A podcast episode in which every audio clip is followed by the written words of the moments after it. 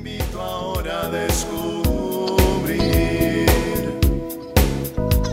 Tiene algo nuevo para ti, una propuesta que puedes seguir. Una verdad que compartir, una nueva forma libre de vivir. Un sencillo estilo de servir, el camino hacia la santidad. Hola, qué gusto saludarte en otra cápsula de paz y bien.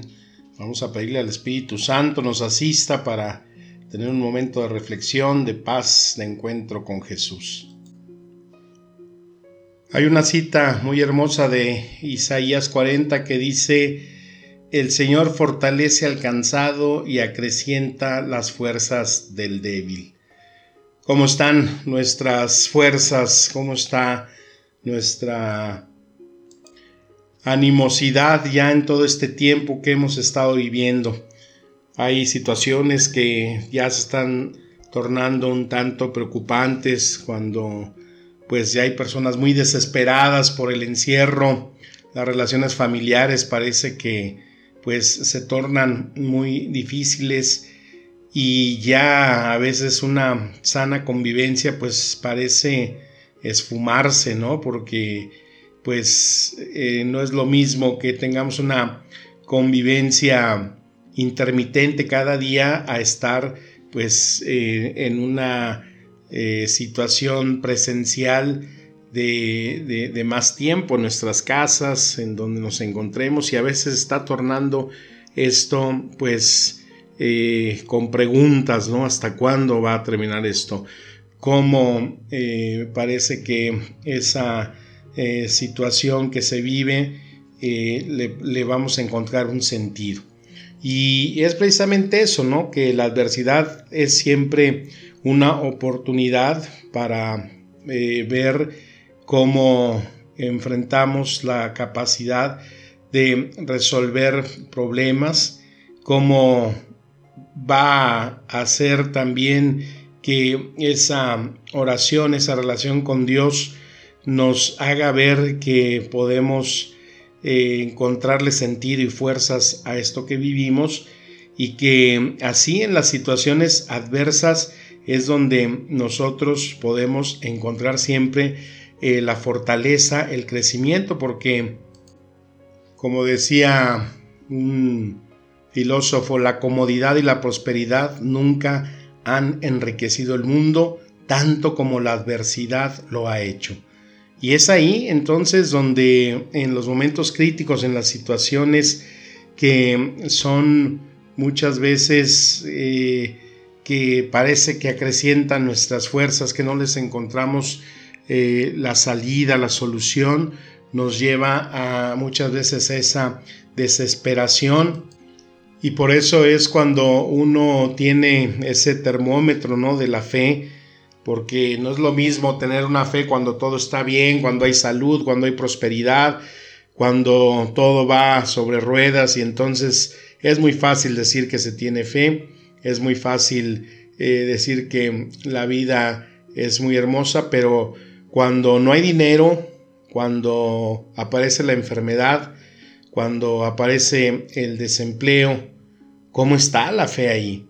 Cuando aparece esta pandemia, esta situación que día con día sigue cobrando vidas, sigue cobrando gente que se infecta, sigue habiendo ya una situación en el mundo que lleva muchas veces a estar en una incredulidad y decir que ya no eh, es posible esto. Algunos dicen que es mentira y ya están eh, desbocándose en las calles en una vida activa y todo esto, cómo lo estamos enfrentando, ¿no? Eh, recuerdo que una vez eh, nos gustaba mucho acampar cuando éramos jóvenes y pues una vez llegamos a un lugar muy hermoso que teníamos ganas de, de estar ahí porque íbamos a pescar y había muchas actividades y resulta que desde que llegamos empezó a llover pudimos armar la casa de campaña, pues que sí era grande, pero no dejaba de ser una casa de campaña. y los cuatro o cinco amigos que íbamos, pues nos tuvimos que quedar prácticamente más de dos días en, en la casa de campaña porque pues no podíamos salir de tan fuerte que llovía.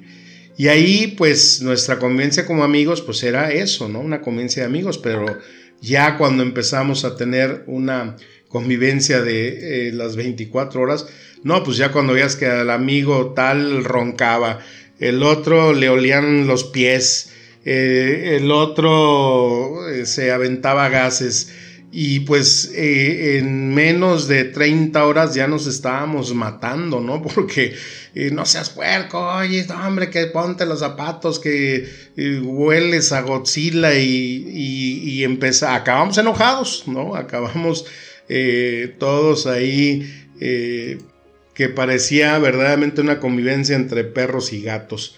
Y así puede estar muchas veces la situación familiar en estos momentos. Es donde se le pide muchas veces a Dios para que nos haga aparecer ¿no? esa luz en medio de una oscuridad o le pedimos el milagro pues no solamente para que solucione y nos ayude a salir de este problema, sino muchas veces en, la misma relación familiar.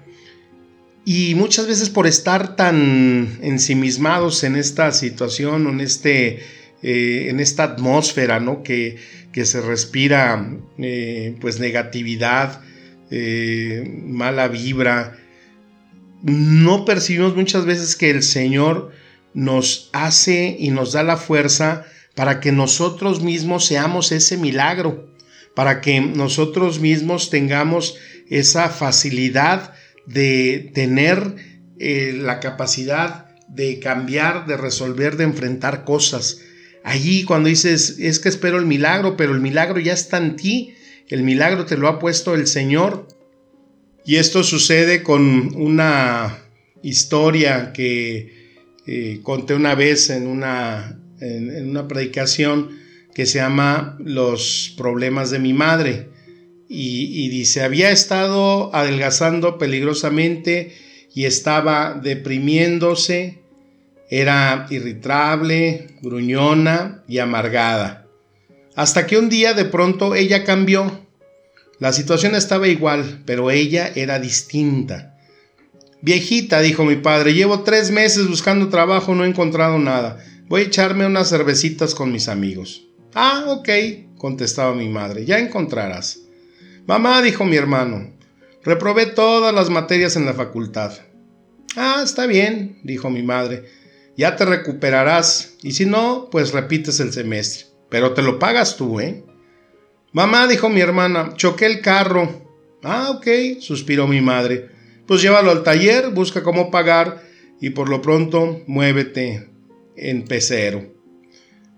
Nuera, llegó diciendo su suegra que siempre la fustigaba y encaraba. Vengo a pasar unos meses con ustedes. Ah, está bien, dijo mi madre, acomódese en el sillón y agarra unas cobijas del closet. Todos se reunieron preocupados al ver estas no reacciones de mi madre. Sospechaban que hubiera ido al médico para que le recetara unas pastillinas de alpinchimadrina de mil miligramos. Seguramente estaría ingiriendo una sobredosis, pensamos. Entonces propusimos hacer una intervención a mi madre para alejarla de cualquier posible adicción que tuviera hacia algún medicamento de antiencabritamiento.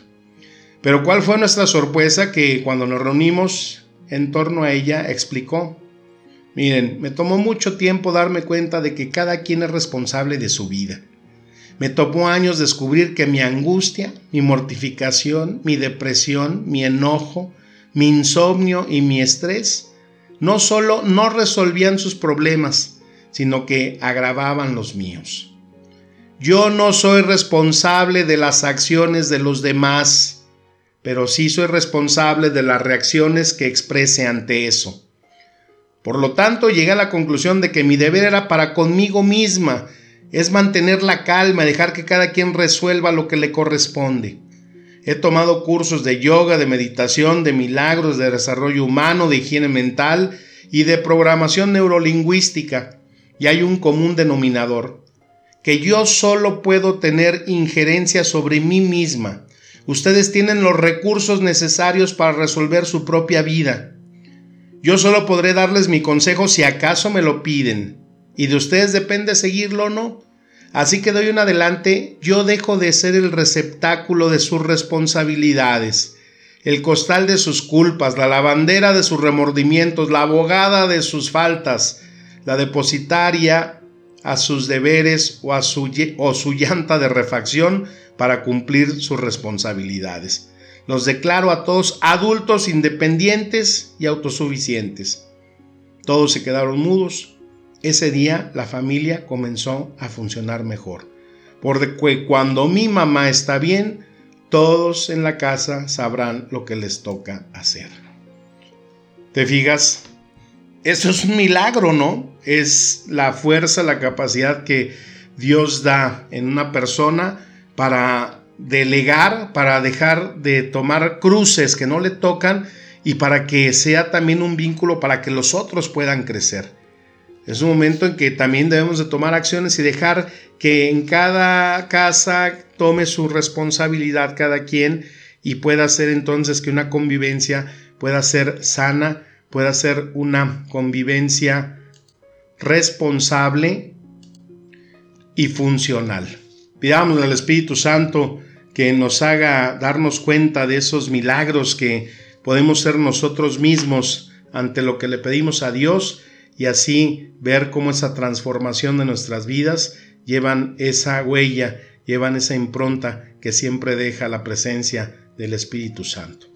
Te mando un fuerte abrazo, mi bendición para ti y tu familia. Que la palabra nos siga administrando espíritu y vida. Amén.